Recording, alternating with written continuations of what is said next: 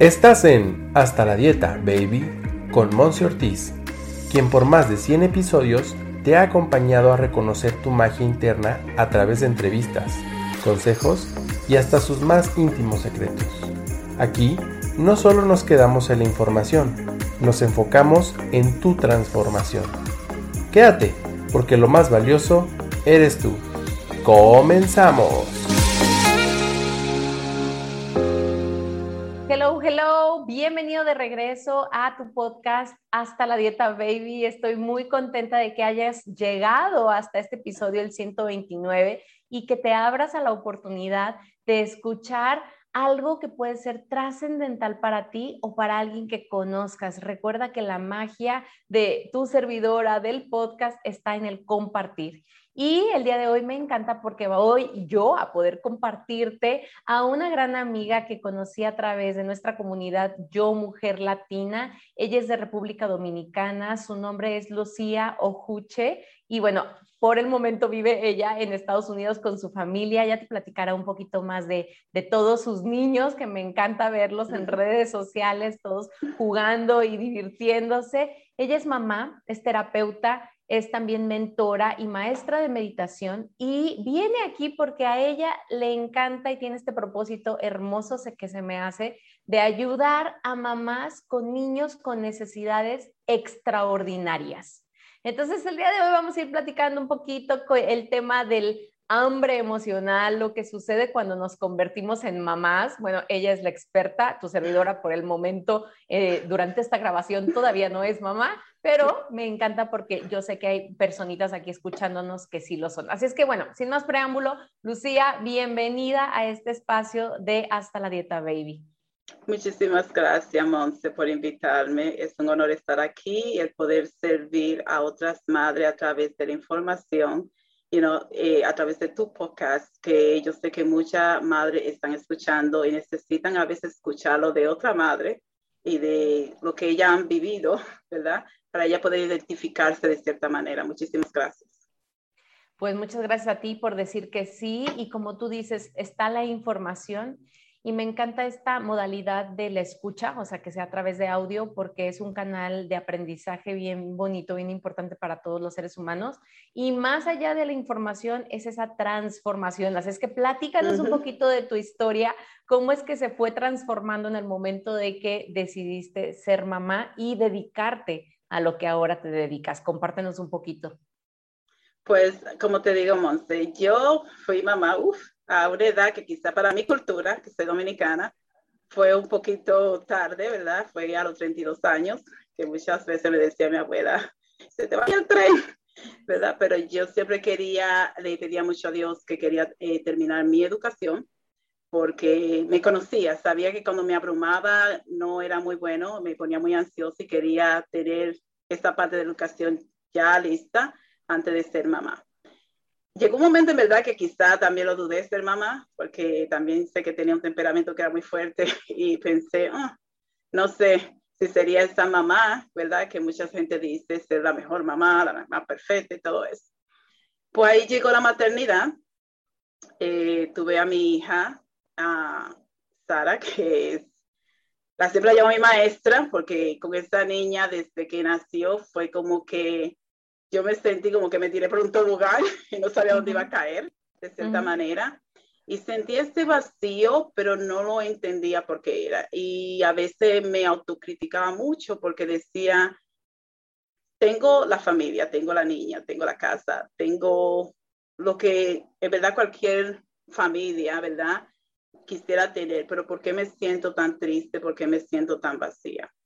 En una pensé quizá el postpartum, eso de, que le da a, las mujeres después que tienen niños, ¿verdad? Que le da esa depresión postpartum. Quizá dije, quizá eso, pero como que seguía este vacío interno, ¿verdad? Y sí quería a mi niña, pero sentía como este miedo, como, esta es mi responsabilidad ahora, ahora qué yo hago. Pero no me estaba dando cuenta de que se estaba viendo como este abismo, ¿verdad? En, en mi niñez que yo me rehusaba inconscientemente ir allá. Yo soy hija de, soy la mayor de cuatro niños eh, y yo creo que a una temprana edad se me dio una responsabilidad que fue de yo cuidar a mis hermanos.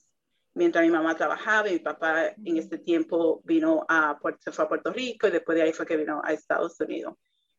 Entonces, como digo, mi mamá hizo lo mejor que pudo en este tiempo, pero yo me sentí que no viví esa niñez que quizás quería, anhelaba vivir, porque la niñez de cada persona es diferente y también como quizás querían vivir es diferente. Eh, y siempre cuando quería ser como esta niña juguetona, siempre escuchaba que tú tienes que dar ejemplo. Y eso era como que me cohibía de nuevo. Entonces pasaron los años, yo reprimí muchas de mis emociones, hubieron necesidades ahí que no fueron satisfechas porque mi mamá no sabía tampoco cómo hacerlo llega la maternidad y me, uf, me tiro por el tobogán y ahora digo yo, vamos a ver cómo nadamos aquí. ¿verdad? Ahora cómo salgo yo de esta.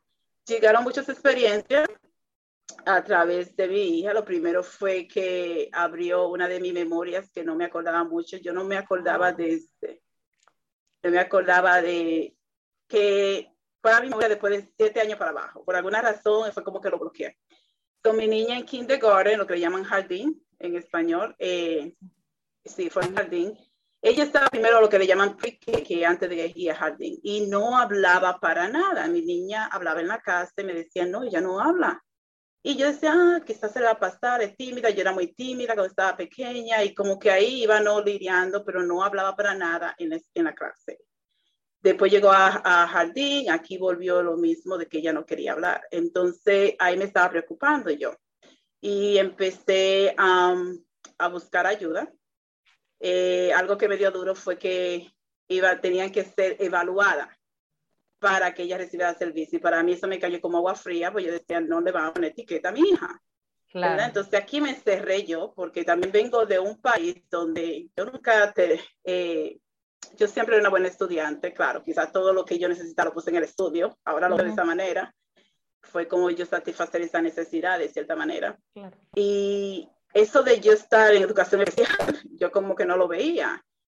Y me tomó mucho, sufrí mucho y llegó, me acuerdo que llegó un mensaje que vi mientras estaba yo buscando investigación en el internet que decía um, que recordara que como padre tú no eres el que está en la escuela, que tu niño es el que está ahí. Y si tú tienes que, el niño necesita ayuda, que como que pusiera tus limitaciones, tu creencia aparte y que enfocara en ese niño. Y como que me llegó, me llegó profundamente y decidí que la evaluara, porque si era la única manera de que ella recibiera servicio, a ver qué estaba pasando, así fue. Ella es muy ansiosa y se frizaba. Y me acuerdo yo que yo era así también, eso fue, y yo me quedo, oh my God, yo también era así. Me acuerdo cuando mi maestra del vecindario, cuando iba al jardín, le dijo a mi mamá, ella es una buena estudiante, pero ella no habla. Y a mí se me había olvidado esta memoria. Para hacer el cuento más corto, mi niña fue diagnosticada lo que le llaman uh, mutismo selectivo. O sea, que ella se frisa en situaciones sociales. Hay niños que hasta es más crónico que hasta en la casa lo hacen. Lo bueno que pasaba era que mi niña era como que ella duraba tantas horas eh, callada, y cuando llegaba a la casa era como una cotorra, no paraba. Entonces eso era lo que me confundía. Entonces yo decía, pero ¿por qué no habla en la, en la escuela? Yo siendo terapeuta, yo trabajaba en hospital psiquiátrico en ese momento, tenía pacientes adultos que tenían esto de eh, mutismo selectivo, perdón, pero yo no, no, no, como que no conectaba, porque una cosa es tú ser terapeuta y una cosa es ser mamá. Y yo creo que ahí es lo que me ha enseñado este proceso con mis hijos, de yo poder separarlo, porque yo creo que me iba a la casa con el sombrero de terapeuta. Entonces, inconscientemente, no estaba acompañándolo a ellos emocionalmente. Entonces, Eso, por ejemplo, era solamente Sara, todavía no venían los demás niños, pues. todavía no venían los más niños, no. Y por eso me gusta mucho decir que los procesos como que vienen y preparándote para el próximo proceso, porque con Sara yo, para como siempre dice, el, este tiempo jardín tiene que ser hermoso para los niños y todo eso, y para nosotros fue como un nightmare, como una pesadilla, claro. tanto para ella, para mí, para la familia, porque entonces de cierta manera yo no sabía, yo la presionaba también. De que por qué no quieres hablar, qué está pasando. Entonces era como yo no sabía mi mismo miedo yo se lo proyectaba en ella y es algo que hoy en día yo le debo saber a ella y tuve que llegar a decir, yo sé que no te acompañé como debías, porque es algo que es duro, pero cuando ya todo ese proceso, ya llega el momento que tú tienes como que organizar la psique de ella ahora y decirle, yo, mami, no, no sabía. Y el miedo de mami se proyectó y así fue que ella puso, pudo lidiar con la situación. Tú tuviste en ese momento, este, Lucía, digo, abordando ahorita este, este punto, tú eh, incursionaste, o sea, te, involucraste en un proceso personal como para decir, o sea, obviamente de tú decir, voy a atender este miedo yo para poderle ayudar a mi hija, o el, el enfoque fue totalmente a ayudarla a ella? El enfoque fue totalmente ayudarla a ella. Y esto, porque siempre, siempre, la llamo que mi maestra, porque todavía ahí yo no estoy entendiendo que yo tengo miedo que estoy proyectando en ella. Y la vida te manda proceso y te manda otro proceso. Como no entendiste bien como el mensaje, te voy a mandar otro para que tú puedas, en letra grande, ¿verdad? Para que tú puedas entenderlo. Entonces, um, ese proceso de pasar por eso de, de, de etiquetarla de esta manera, ¿verdad? Sí. Eh, ahora en clase especial, estás viendo lo que le llaman speech therapy, ¿verdad? Para ver de dónde viene, no que ella no hablaba, sino que ella se congelaba. Había algo neurológico que hacía que ella se congelara, ¿verdad? Tuve que traer una psicóloga que viera el ambiente, tuvieron que reorganizar cómo era que ella tenía que estar en grupo. Ella no podía darle toda la atención porque eso la frisaba ella, ¿verdad? Entonces la ansiedad era tan inmensa que eso es lo que hacía, pero solamente en el área social. Gracias a Dios, porque se proyecta mucho también en la casa y, y es más crónico. Viene mi niño, ya yo mi niño, el segundo, que se llevan como un año, casi dos años de diferencia. Ya yo sabía como que la atención de él no estaba ahí. Y decía, hmm", pero ya yo tenía la experiencia de haber pasado cosas. Yo había trabajado también con niños que tenían incapacidad. Eh, mental y también incapacidad intelectual. Antes de yo ser uh, trabajadora social clínica, yo trabajaba en esa población antes. Y yo tenía muchos recursos, ya yo tenía ahí. Por eso siempre digo que Dios te pone como todas esas herramientas y todas esas experiencias porque lo vas a necesitar más tarde. Con mi niño fue más fácil la transición de yo decir evalúenlo. ¿Por qué? Porque ya ese golpe yo pasé con Sara. Lo que no estaba entendiendo era que yo todavía no estaba entendiendo que yo tenía que conectarme conmigo misma. Esa era la parte que todavía yo estaba corriendo, como que no quiero ir ahí, no quiero ir ahí. Sí, era atenderlo de afuera, pero pues qué miedo, no voy a lo, a lo mío, mejor es que mis hijos son más importantes, ¿no? Poder hacer que alguien que nos escuche se relacione con eso, ¿no? Exacto, yo no, no, no, no, no, es, es, para ellos, yo no tengo nada que ver y muchas veces así que lo hacemos, vamos a llevar al terapeuta, pero ellos, pero muchas, muchas veces ellos están reflejando esa necesidad de no satisfecha en el hogar.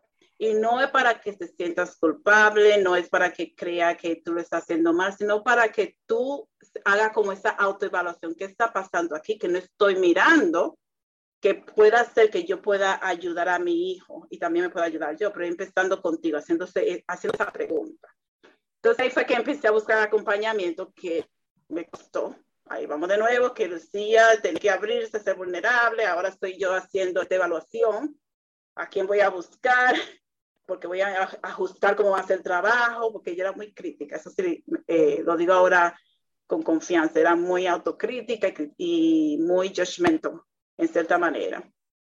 Entonces ahí fue que busqué mi acompañamiento y lo busqué para Sara para mi hija Sara, para ayudarle, porque ella es muy sensible, todo esto. Y cuando busqué este acompañamiento, me acuerdo yo una señora eh, eh, que me encantó mucho su información. Fue estar por Instagram, yo no sabía usar Instagram. Y cuando llegué, es para mí. Oh, ¿qué es esto? Y yo, no, no, no, no, no. ¿Cómo que este para mí?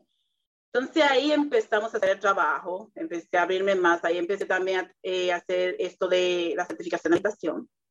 Okay. Dos semanas antes, ahí viene el proceso grande que en verdad me tuvo como toda la, todos los ladrillos de la casa, digo yo, y vino con lo de mi hijo del bullying. Y ahí fue que yo me di cuenta, todavía batallando, batallando, resistiéndome de que yo tenía que hacer este trabajo interno. Pero gracias a Dios ya yo lo venía haciendo. Pero ahora yo era como mirar que esto era importante para yo poder acompañarlo a él.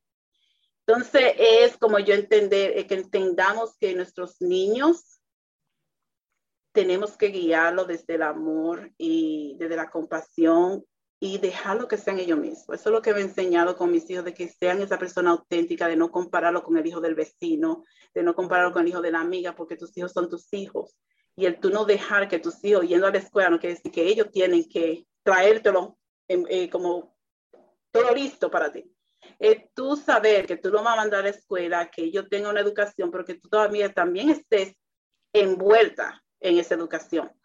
Porque para que no le quiten esa identidad a tu hijo, para que tu hijo pueda sentirse en confianza y ser quien ellos son, con la necesidad de que tengan, ¿verdad? Pero que reciban el servicio que ellos necesitan, sin que tú lo veas como este niño malcriado, este niño tiene esto, porque el tú tener ansiedad y tener eh, eso de déficit de atención no quiere decir eres tú como persona. Y eso es lo que he visto mucho en el ámbito educacional y también en mi misma uh, profesión.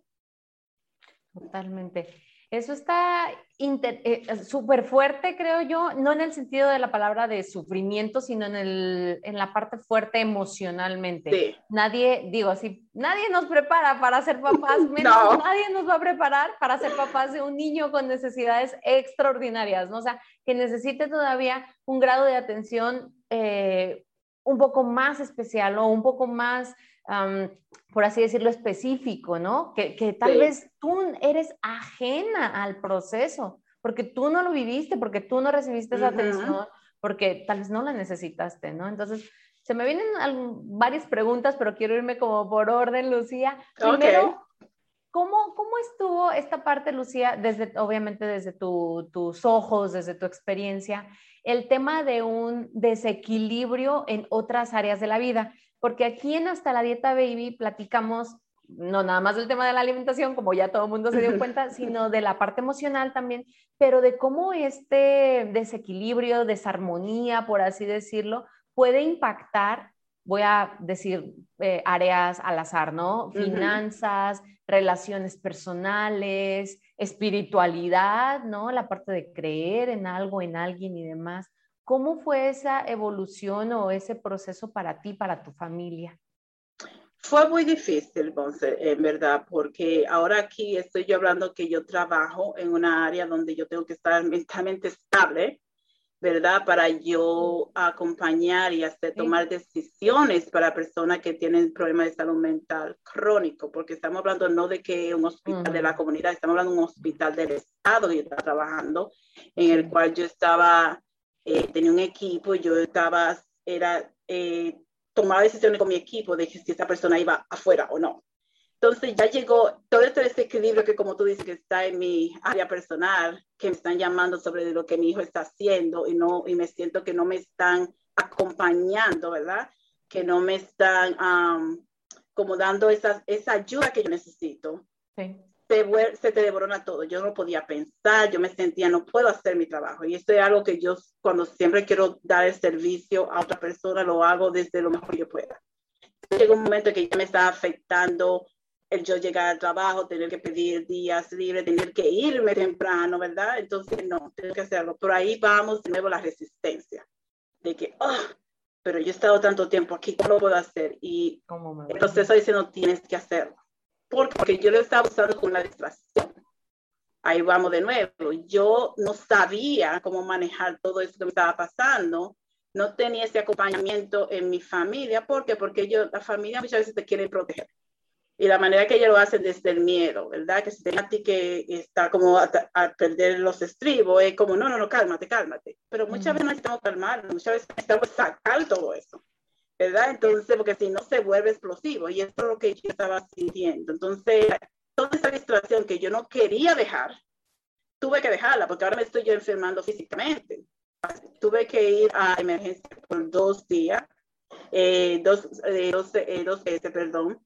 Y me acuerdo, ahora que entiendo a través de todo lo que he hecho después de eso, de cómo tú reaccionas a las emociones cómo físicamente, como yo estaba embotellando todas esas emociones, ahora no puedo ni siquiera moverme. Literalmente, fui un día, me levanté y no podía ir a trabajar. No pude moverme con dolor en la cadera y todo eso porque no soltaba. No quería ser vulnerable, no quería ser, me rindo, ¿verdad? Pero llegó un momento que tuve que decir, me rindo, pero lo vi de la manera, me entrego, Dios. Tú me ayudarás a yo seguir este proceso, tengo que soltar el control que pensaba que tenía y me di cuenta que no lo tenía, porque el control que en verdad tenemos como en nuestras emociones y que nosotros hacemos con esas emociones para que no se reflejen en el niño. Porque aquí estoy yo tratando de buscar todos estos recursos para él, pero al mismo tiempo no me estoy deteniendo a, preguntarle qué te está pasando, cómo te estás sintiendo. Porque no puedo dar lo que yo no recibí tampoco. Si a mí no me hablaron de ese punto de vista, yo no sé hacerlo. Entonces se me hacía muy difícil entonces, a través del acompañamiento, que doy muchas gracias porque siempre esperaba esa media hora a las 5 de la mañana, como era, no, era una diferencia muy grande de UK aquí. Sí, digo que era mi media hora porque era como lo que me, me da como esta burbuja de, de contención. Y siempre agradecida por, por esa coach porque me ayudó, porque si no, Lucía no estuviera aquí. Lucía quizá estuviera interna, se lo digo ahora mismo, quizá con una crisis, porque yo creo que iba a llegar a ese punto porque como madre, cuando le pasa algo a tus hijos, tú te vuelves una leona. Y a veces, si no somos conscientes de cómo vamos a manejar eso, podemos huir, a, huir, como dice, de la manera que no es muy efectiva para tu familia y para tus hijos. Entonces, de nuevo, es como daste este, estate quieto, que yo siempre le digo, como, párate ahí, ¿qué está pasando? ¿Qué vamos a hacer? ¿verdad? Entonces ya ahí como que todo, cuando yo solté y entregué, como que todo empezó a caer, como todas las piezas del puzzle, del rompecabezas, como que empezaron a ponerse en su lugar y yo como que empecé a unirla yo misma. Pero ya yo no quería controlar. Totalmente. La, la, parte de la pausa, ¿no? Yo lo trabajo muchísimo también. De repente estamos muy en la emoción o muy en la mente o muy en el exterior, muy en la crisis, en la circunstancia que está pues sí, detonándonos todo ello y no nos damos permiso para darnos esa pausa y decir, ok, ya está pasando, me rindo, necesito ayuda, puedo pedir ayuda, ¿a quién le puedo pedir ayuda? Y empiezan a salir más soluciones, ¿no? Y creo que si no, una misma se está hundiendo en el, en el mismo vaso con agua lleno, lleno, lleno. Cabe aquí, bueno, eso fue lo que ahora entonces te, lleva a, especializarte en esta parte de acompañamiento con las mamás, Lucía, tengo bien entendido esto, sí, Sí. Cuéntanos un poquito quiénes, o sea, quién puede recurrir a ti, cómo es este proceso, que te contacten y así vamos también compartiendo un poquito de tus programas, tus sesiones, cómo te pueden estar contactando y más que nada quiénes, porque puede ser que alguien nos esté escuchando y diga, ah, sí, yo conozco a una amiga que acaba de ser mamá o yo misma, tal vez ya soy mamá de un niño de 3, 5 años y no, es que ya como no es bebé, no voy a buscar a Lucía. ¿Quién te puede estar buscando, Lucía? Yo especialmente tengo, eh, como siempre, este, este, nicho, ¿verdad? Pero que siempre hay otras personas las cuales se pueden beneficiar de esto. Claro. Y por mi experiencia, tengo las madres que tienen niños con necesidades extraordinarias, no importa cuáles sean. ¿Por qué? Y eso hablamos de atención, you know, eh, de déficit de atención, de hiperactividad, hablamos de ansiedad, de depresión, que la ansiedad está ahora mismo a flor de piel, ¿verdad? Sí. Y es como tú si hay un niño con esa necesidad que está actuando, que te está manifestando de cierta manera, hay algo aquí que no, que necesito ayuda porque eso es lo que ellos manifiestan. Cuando ellos se portan de cierta manera que nosotros decimos, ah, se está portando mal, no es tú observar qué me está pidiendo mi hijo, que yo tengo que satisfacer, que yo tengo que ayudarlo. Entonces son esas mamás que tienen estos niños con necesidades extraordinarias, que se le hace difícil ellas seguir ese proceso porque para diferentes mamás que no tienen niños que tienen necesidades, el proceso no hay que estar más ligero, pero no tiene como este factor extra, ¿verdad? De que ahora la sociedad quiere ponértelo en esta cajita o que la sociedad quiere medicártelo, porque eso es algo que yo batallé mucho y a mi hijo me lo medican, ¿verdad? No me lo van a poner como un zombie. ¿Por qué? Porque yo he trabajado en el área y yo sé lo que pasa. Claro, no quiero decir que llegue el momento de que tú necesites esa asistencia, pero acordándote que esa es temporal, de que también necesita que tú em, eh, apliques otras herramientas para tú estar con tu hijo. Y muchas veces la sociedad quiere el quick fix, como dicen, déjame arreglarlo y ya está. Y ese es tu hijo. Entonces, estas madres que pasan por esos procesos tan difíciles con sus hijos, por esa necesidad que tienen, pero que no saben cómo, porque no se han dado cuenta que tienen que ir hacia adentro, que tienen que conectarse ella primero con ella misma, que tienen que llenar ese contenedor que está vacío, porque es, es agotador. Es agotador, es muy exigente. Tú tienes que uh, conversar con diferentes personas para tratar de dar eh, los recursos que tu hijo necesita. Y muchas veces también es nosotros no entender que ellos necesitan esos recursos por nuestras creencias limitantes. Y a veces hacemos que, nos, que no vemos. Y eso era algo que yo siempre pedía a Dios. Si hay algo que está pasando, no importa lo, lo difícil que sea, déjame verlo, porque si no se vuelve crónico. Total. Entonces, cuando tú no lo congestionas y mira lo que está haciendo, porque tú quieres cubrirte y protegerte por tu propio miedo, tú estás dejando solo a ese niño. Y eso es algo que antes de yo hacer todo este trabajo, yo decía, yo quiero ver qué está pasando, ¿verdad? Porque yo quiero acompañar a mi hijo y tú me darás la herramienta de cómo hacerlo. Entonces, estas madres que se sienten así, agotada, cansada, no sé qué hacer, mi hijo dicen que tiene que ser esto, lo otro, tu hijo solamente tiene que ser él auténticamente. Y una vez que él vea que mamá está conectada, él se va a sentir seguro se me hace bien interesante porque también aquí entra algo llamado ego, Lucía. Ego y también podría ser un poco de ignorancia. Bueno, yo no quiero tomarlo como excusa, ¿sabes? Pero no nos preparan en ningún lado para eso. O sea, nunca tuvimos una clase, ni mujeres ni hombres, no quiero este, ser específica con ninguno de los sexos en, en, la, universidad o en la preparatoria, donde nos dijeran, oh, sí, vas a llevar un, ¿qué, qué hacer emocionalmente cuando te pase tal cosa? No, para nada, pues. Pero lo que voy es, ¿cómo, digo, ahorita que lo estás mencionando, y bueno, te pueden estar contactando. Ahorita vamos a compartir también las redes sociales de Lucía para que tú la contactes. Y me encanta porque ese es el primer paso, ¿no? Estar dispuesta a dar el paso y a contactar a una terapeuta, a una mentora, a un coach, a como le queramos llamar, ¿no? Y creo que también esta parte de las etiquetas, así como se ha etiquetado a los niños extraordinarios, de repente se nos ha etiquetado también a nosotras, ¿no? Como terapeutas. Entonces, simple y sencillamente es un acompañamiento, es una asesoría, una guía, un decirte, aquí estamos, no estás sola, podemos hacerlo diferente y puede ser diferente para ti. Entonces, la pregunta que se me viene aquí, eh, Lucía, es, independientemente de todo el trabajo que tú haces con la, con la mamá que tienes em, como clienta, como paciente, como acompañante, ¿qué le puedes recomendar, no sé, dos, tres pasos o dos, tres ideas concretas a una mamá que sabes que está cansada, está agotada y a mí se me haría importante, ya se dio cuenta que el niño es extraordinario. O sea, ya sea por un diagnóstico o porque ya no me puedo seguir tapando los ojos y decir que mi niño no tiene nada, él está, o sea, necesita pues de mí o necesita de alguien más también. Y, y, teniendo en cuenta que cuando hablamos de extraordinario, no solamente quiero sustituir la palabra, porque para que no se oiga mal, porque quizá quizá alguna dijera, oh, pero lo mismo que especial. No, extraordinario porque te saca a ti de tu zona de confort como mamá para hacerlo diferente, para yo no criar a Sara como crió a Jacob, que el que tiene ah, el, el, el, problema de atención, no lo me gusta llamar problema, pero el desafío de atención y imperatividad, ¿verdad? Entonces yo ver, ok, Sara necesita esto y Jacob necesita esto, ¿verdad? Entonces ver de que mamá tiene que buscar una cajita de herramientas para Sara para lidiar con su ansiedad, que es diferente la que necesita Jacob, ¿verdad? Entonces tú decir, ok, a veces en la escuela ponen a todos los niños, tiene que estar tranquilito, haga, tiene que leer, no, no, no, no. El mío te puede leer, él empezó a leer antes de, de él saber leer, porque él lo memorizaba.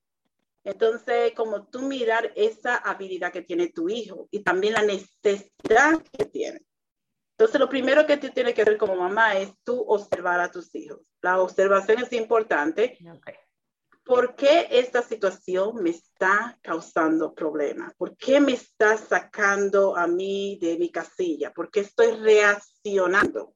¿Verdad? Cuando ya tuve que tú estás reaccionando, o sea, gritándole, diciéndole no a, menudo, o te sientes que quieres salir, a veces sentía que yo quería salir y por unas horas. ¿Qué está pasando que yo quiero escapar? porque lo que pasa es que tu hijo está actualizando una emoción ahí que está estancada en tu beso por hace mucho tiempo. Y a veces hasta una memoria, porque como le digo, fue memoria que yo olvidé, que yo bloqueé. Fueron memoria también a través de mi hijo que yo bloqueé. De nuevo voy que yo no fui acompañada emocionalmente durante este proceso. Entonces, yo no ser acompañada, mi ego se activa y me protege. Y de esa misma manera se activa hoy como mamá. Tuve esta situación y ahí está tu ego, ah, hay que protegerte de nuevo. Pero ahora es tú tomar el mando y decir, ok, ¿qué está pasando aquí? ¿Por qué estoy reaccionando? Porque sabemos cuando estamos ya cansados y sabemos cuando estamos haciendo algo que queremos cambiar. Es tú tener esa conciencia, observar, ¿verdad? Conectarte, déjame ir afuera, déjame hablar con alguien, déjame conversar, ¿qué me está pasando a mí? Yo siempre mando a que escriban, porque a veces se nos hace muy difícil ir y ser vulnerable quizá con alguien que no vaya a juzgar o que vaya a juzgar a nuestros hijos, que todavía no ven más todavía que si todavía no está dispuesto a hacer paso, decir, déjame hablar con Lucía, déjame hablar con esta terapeuta o déjame hablar con este coach, porque sé que tú poniendo, siendo vulnerable a poner tu emociones a otra persona que ni siquiera conoce, pero a veces esas personas no te juzgan, ¿verdad? Porque nuestras familias nos juzgan porque quieren protegernos y como que nos callan, no, es como que dicen, no, no, no, sienta eso, de cierta manera. Entonces, cuando ya tú vas y te habla otra persona que está en ese espacio que es solamente para ti, porque eso es lo que yo me sentía, este es mi espacio, mi media hora para mí, y te escucha y te acompaña sin juicio, tú te abres, tú te sientes, tú sientes como esta armonía y te sientes entendida. Una vez tú te sientes entendida, vista, escuchada, ¿qué va a pasar? Tú vas a reflejar todo eso en tu hijo. Tú lo vas a reflejar. Cuando el niño está gritando, ¿qué te pasa? ¿Qué está pasando? ¿Cuál es la emoción? Y eso es lo que yo hago con mis hijos, especialmente con Jacob, que era que al principio con lo del bullying, sus emociones estaban bien explosivas. Yo decía, ok, ¿sabes? Las emociones son nubes, tú ves cómo las nubes se mueven, así mismo se mueven las emociones, eso déjala ir. Y así él poco a poco empezó a abrirse, decir, sí, mami, yo me sentía como un volcán. Entonces tú empiezas a poner ese vocabulario que tú estás aprendiendo en tu hijo, pero porque tú lo estás integrando. Porque nuestros hijos lo que quieren ser es amado por nosotros. Ellos no quieren ser controlados, porque ellos tienen su propia identidad. Ellos quieren ser guiados, amados, entendidos, vistos y escuchados. Y si tú te pones a pensar como persona, ¿eso no es lo que tú quieres también? Claro, total, total. Wow, Lucía, me encanta esta información que espero, no, ¿cuál espero? Sé que les está haciendo de, de gran utilidad y de gran beneficio a todas los, las personas que nos están escuchando, seas mamá o no seas mamá. Digo, yo no soy mamá todavía y yo estoy muy atenta a decir, claro, claro, porque esto es la base de las relaciones, o sea, con tus hijos todavía más, ¿no? Y bueno, eso está, está, está muy interesante. Eh, y que tú no seas, perdón, que tú no seas mamá, pero eso te ayuda para cuando ya tú lo vayas a hacer, porque a mí me había gustado tener esta información y, ¿verdad? y tener esa, como ese conocimiento para cuando ya yo tuviera como en la crisis, es como decir, oh, yo me acuerdo de esto, ¿verdad? Déjame ver. Entonces ya como esta conciencia esté ahí, aunque quizás tú no tengas la práctica, pero la práctica la puedes tener con tu sobrino, con tu ahijado.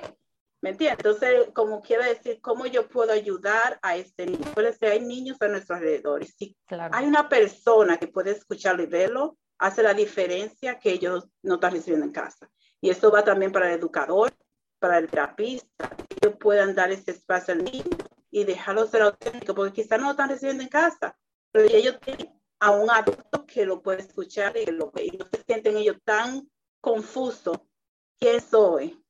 ¿Qué debo hacer? Entonces, que uno empieza a estar haciendo people pleasing, ¿verdad? Como satisfaciendo a los demás, dejando que los demás tomen tu control, enojándote, tratando de ser parte aunque tú no quieras, porque es esa falta de confianza que tú tienes en ti mismo, porque no fue fortalecida en tu hogar.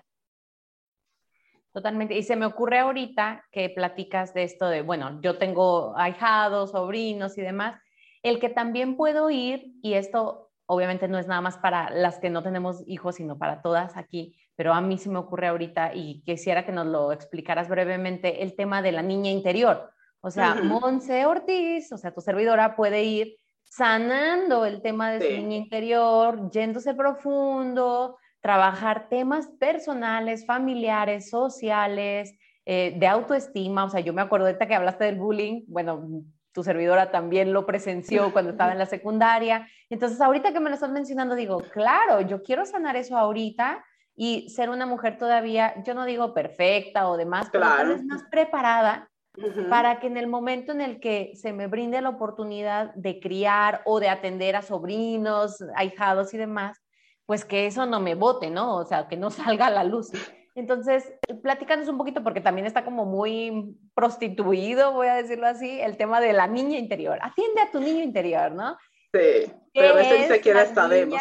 ¿Qué es la niña, el niño interior? ¿Cómo se atiende? ¿Cómo se come ese tema, Lucía? Pues mira, yo eh, tengo una mentora que es ah, una experta, siempre la llamo y me conecté mucho con ella sobre este tema y es Ivonne Laborda y me encanta cómo ella lo describe, porque ella lo describe, no es como que a veces imaginamos niñito y todo eso. claro que tenemos todas esas edades en, en, nuestra historia, la tenemos, ¿verdad? Pero es la experiencia, esa experiencia que tú tuviste en tu niñez, ¿verdad? Y cuando tú empiezas a sanar esas experiencias que quizás fueron traumáticas, que quizás fueron percibidas de cierta manera, porque aquí vamos de que podemos tener una familia de cuatro niños y cada persona va a percibir su niñez diferente, ¿verdad? Entonces, ¿qué emociones tú mandaste a la sombra? ¿Qué emociones tú reprimiste? ¿Qué emociones te, te tocó a ti guardar porque no fuiste escuchada? Entonces, lo que hace es que aunque tú no tengas hijos, esas emociones se ponen a, como a flor de piel con interacciones, sea en tu vida personal, con tu novio, tu esposo, ¿verdad? Sea con tu jefe de trabajo, sea con una amiga, que a veces pueden haber algunos comentarios en el cual te sientas enojada y reacciones y digas, no, porque tú me hiciste sentir de esta manera. Ya ahí mismo es que tú vayas hacia adentro. ¿Por qué? Porque nadie te hace sentir de ninguna manera. Tú haces la decisión consciente e inconsciente de decir, esta es la emoción que yo voy a escoger para estar esa interacción. Pero tú decidiste hacer eso, esa emoción ya estaba ahí. Si tú te enojas o te sientes criticada porque alguna vez te sentiste criticada y la mandaste a la sombra, la guardaste ahí y ahora esta interacción con tu amiga, con tu esposo, ahora actualizó esta memoria. Ese uno. Entonces ya cuando tú te ves que estás reaccionando, hay personas que dicen, no, pues yo no me llevo bien con esta persona. Hay que mirar ahí por qué tú no te llevas bien con esa persona. Hay que mirar qué te hace esa persona a ti que se te mueva dentro, ¿verdad? Que ahora tú tienes que trabajar en eso. Porque cuando ya uno viene desde el amor y de la paz, no importa lo que la persona piense de ti, no importa lo que haga la persona. Yo sé que influenciamos mucho, sí. Influenciamos de cierta manera, sea positiva o negativa, pero el que te hagan sentir de cierta manera, tú decidiste eso totalmente. Como, ¿Por qué? Porque tú percibiste la situación de cierta manera. Y ahí va lo del pensamiento, la emoción y cómo reaccionamos.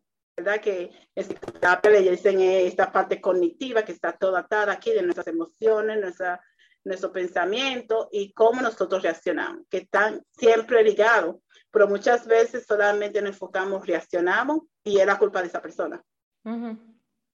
Sí, es más fácil hacer, eh, eh, culpar, ¿no? Esa parte. Sí, es que responsabilizarnos. Es que esto de convertirnos en adultos, Lucía, y responsabilizarnos, tampoco nos lo enseñaron. Está duro. somos niños, somos adultos con, eh, con, emocional inmadura. Estamos emocionalmente inmaduros. Y a veces muchas, muchas relaciones. Sí. ¿verdad? Muchas relaciones, a veces con mi paciente lo veo no porque él me hace sentir, no me, él no me ayuda ok, pero ustedes están ahí no para que él haga algo, sino para que los dos crezcan. ¿Me entiendes? Entonces a veces hay que se nos va y queremos culpar. Él no era así, él era así, tú no lo viste de esa manera, ¿verdad? Quizá no lo mostró porque ahora estamos también en un noviazgo, en un matrimonio, que al principio queremos que nos vean de cierta manera y ponemos cierta máscara.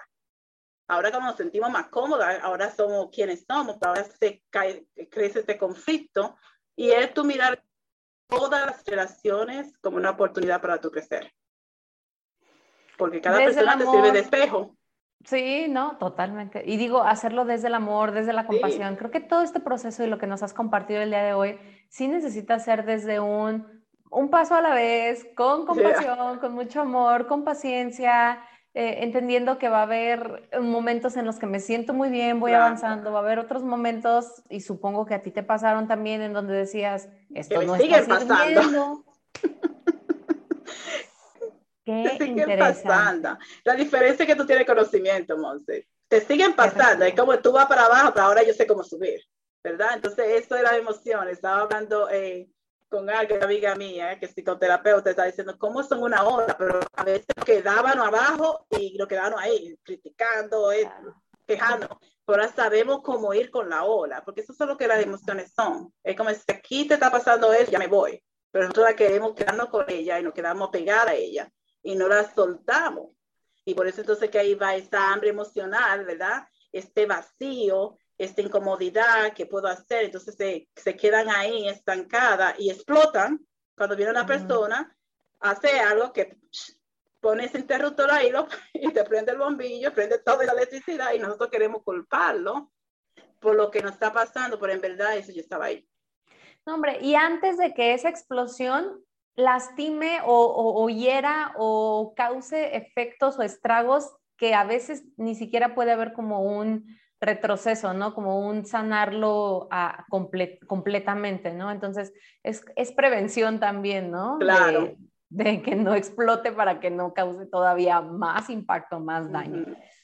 Ay, buenísimo. Eh, Lucía, yo, a mí me gustaría que nos compartieras tus redes sociales. Si tú que nos estás escuchando eres mamá o no eres mamá, pero conoces a alguien o es buen, buen momento para empezar a interiorizar, a sanar de manera profunda estos temas, anímate. Yo sé que de repente eso que dice Lucía de, si tú tienes vacío, o sea, si pusiéramos como un anuncio en el periódico, si tú tienes vacío, si tienes hambre emocional, mamá, y estás a punto de explotar, contáctame sé que suena como, pues no, yo no lo tengo, yo no la voy a contactar, yo soy, yo estoy bien, ¿no? Pero con amor te lo estamos diciendo, así es que Lucía, compártenos redes, cómo te pueden estar buscando, si tienes algo este, que puedas estarles ofreciendo o es por consultas individuales, platícanos. Ok, en mis redes yo estoy en Instagram como Relation Skills, es un nombre en inglés, fue hecho hasta por mi sobrino, eh, con Z al final, Monse le pondrá ahí la, eh, sí, como se, se deletrea. Uh eh, este por Instagram, el mismo el nombre a través de las redes sociales, eh, www.relationskills.com. Ahora mismo lo que yo tengo es paquete de coaching. Mm. Los paquetes de coaching, pero tengo una sesión de claridad que si quieren contactarme, hablamos cómo yo lo puedo ayudar, si lo que yo ofrezco resuena contigo, sin ninguna, uh, sin ninguna atadura, solamente buscar información, porque así era que yo hacía, déjame ver si esto resuena conmigo o no, y ver cómo, te, cómo si yo te puedo ayudar o no, si yo soy la persona que te puedo ayudar. Si no hay otras mujeres, otras terapeutas que te pueden ayudar, pero a veces tomar acción y buscar esa ayuda y si no buscar esa recomendación. Y también, uh, eso es lo que tengo ahora mismo. Sí hago terapias, ¿verdad? Eh, pero tengo licencia en Pensilvania, en Nueva York. So, las terapias son para estas personas que viven en Pensilvania, en Nueva York, para estar segura de que estoy cubierta eh, con mi licencia y que puedo proveer el servicio que ustedes necesitan. Entonces, ahí estamos para servirle y a, las más que ustedes conozcan, a, a ustedes también. Y nada, y solamente tomar acción y no sentirse mal o sentirse mal a madres, que a veces nos pone mucha presión la sociedad con nosotros esta parte de ser madre y también querer aprender y ser profesional, pero es tú conectarte con esa parte tuya, ¿verdad? Esta necesidad quizá que no fue satisfecha y que se refleja en cada interacción. Es solamente tú observar y ver qué me está pasando aquí y necesito acompañamiento o no, o necesito esta herramienta o no. Solamente poner, prestar atención, como dijo Monse anteriormente. Pues dejamos aquí en la parte de la descripción de este episodio tus datos, tus redes, cómo pueden contactarte, igual a distancia o en persona si es que viven eh, cerca de contigo, igual ahí que te puedan escribir un mensajito, un correo, está perfecto. Y pues para irle dando cierre a la sesión, Lucía, si te parece bien, ay, si no, a la sesión como si estuviéramos aquí en la parte del coaching. bueno, platícanos, Lucía, esta es una pregunta que les hago a mis entrevistadas al final, porque sé que cada quien tiene una percepción eh, diferente, pero que a final de cuentas es la misma. ¿Qué es para ti el bienestar? Me encanta esa pregunta porque ya muchas veces durante mi emprendimiento y el desarrollo siempre veía la palabra bienestar y siempre lo que hacía era que la dividía. Sí. Bienestar. Entonces, ¿qué significa para mí? Yo siempre la palabra conexión siempre he estado en mí, que yo he pasado todo este proceso y es el conectarte con tu propia esencia. Cuando tú te conectas con tu propia esencia, te conectas con esa parte tuya que es auténtica, que tu ego muchas veces quiere cubrir, ¿verdad? Porque de nuevo va a querer protegerte. Tú ves el bienestar mental, ves el bienestar espiritual, ves el bienestar emocional, porque ahora tú te estás abriendo a hacer esa parte, como que tú estás en el medio y están todas estas herramientas a tu alrededor que pueden nutrirte físicamente, emocionalmente, you know, eh, mentalmente y espiritualmente. Y ser como esa integración entera y ser tú. tú eres tu propio bienestar. Si así tú eliges. Tenemos el buffet, ¿no? Como que tenemos, vamos en el buffet. a elegir más conscientemente y a elegir más sabiamente. Para eso es que estamos aquí, para ti, que, nos, que, te quedaste a escuchar todo este episodio hasta el final. Te agradecemos, te, te bendecimos. Algo con lo que quieras cerrar, Lucía, ya para despedirnos. Gracias por estar aquí. En verdad, tu tiempo es súper valioso. Muchas gracias, Monse, por la invitación y dame esta oportunidad de llevar este mensaje, en verdad, a madres, padres, que ustedes también lo puedan llevar a estos docentes, a estos terapeutas, porque a veces nos limitamos mucho y a veces caemos mucho en lo que la profesión dice que tenemos que hacer y perdemos la parte humana. Y eso es algo que también yo he aprendido a través de mi proceso, de después que yo puedo ver el antes y después de Lucía haciendo terapia a través de estos casi dos años de COVID, ¿verdad? Y todo esto, y el proceso que yo pasé, de que cómo yo me puedo conectar con la persona como un ser humano, no por lo que dice un libro, no por lo que dice un diagnóstico, porque tú no eres un diagnóstico. El diagnóstico está ahí como para darte este puente, para ver cómo ¿por dónde puedo ir? Solamente eso, solamente darte esa oportunidad y llevar esta información a todas estas personas que se relacionan con tus hijos. Muy inspirador, muy, muy inspirador. Algo que estoy segura que nos va a encantar volverte a tener aquí en este podcast en algún momento para seguir eh, atendiendo, ¿no? Así, despertando estas semillitas para entonces sí disfrutar, disfrutar de la aquí, de la hora, de los hijos, de las bendiciones que, que se nos brindan. Muchísimas gracias, Lucía, de nueva cuenta. Y gracias a ti que te quedaste hasta el final. Recuerda compartir en tus redes, e, etiquetarnos, ir a seguir a Lucía en sus redes. Te dejo aquí en la descripción también para que vayas y consultes cualquier otra información, nos hagas preguntas, eso nos encanta. Si tienes dudas, nos lo compartas, ¿vale? Y pues nos vemos a la próxima. Como siempre, gracias por ser todo lo que eres. Bye bye.